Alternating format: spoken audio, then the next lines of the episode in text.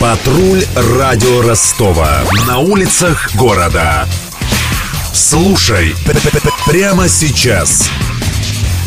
За лишний вес отругал футболистов Ростова на сегодняшней тренировке вице-президент клуба Курбан Бердыев. Он обещал лишить игроков премии, если те не похудеют к четвергу. Сообщается об этом на сайте проекта «Медиаполигон-24». Это глобальный журналистский флешмоб, организованный журналом «Русский репортер». В этом году слет молодых авторов со всей России решено было провести в Ростове. Участники проекта с 6 утра и в течение суток размещают на сайте медиаполигона свои фотографии Ростова и заметки о его жителях. Чем еще запомнился наш город русским репортерам, выяснила Мария Погребняк.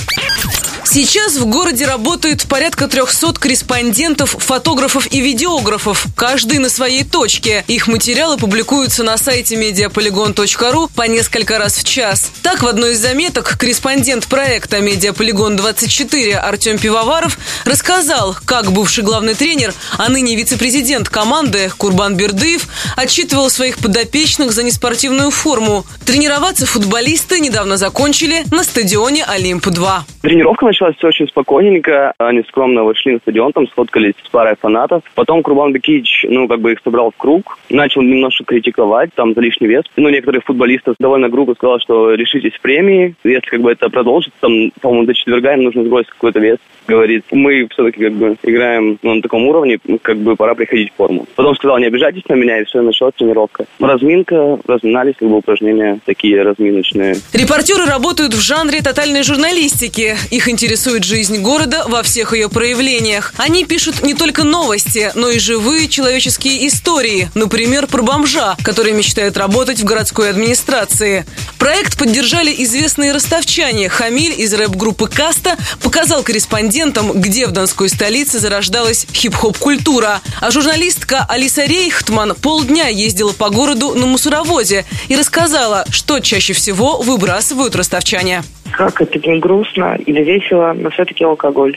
Большое количество пустые бутылки, потому что мусоровоз ездит по некоторым ресторанам левого берега, например, и забирает мусор.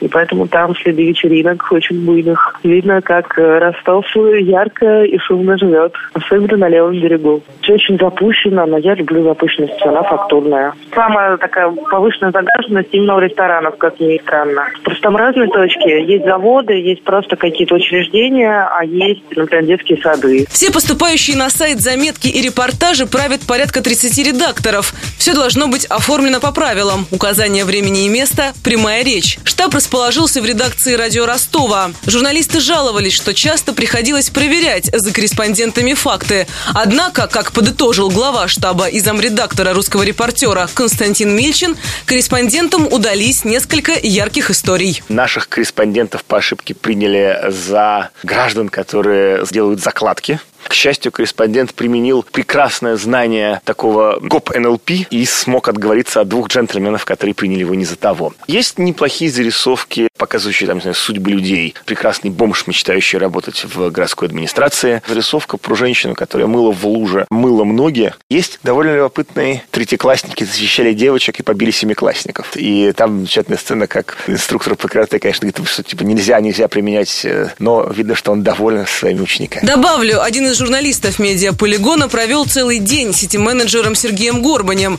Градоначальник рассказал, что в ближайшее время отремонтируют летнюю эстраду в парке Горького, закончат обновлять плитку на набережной и начнут приводить в порядок парк авиаторов.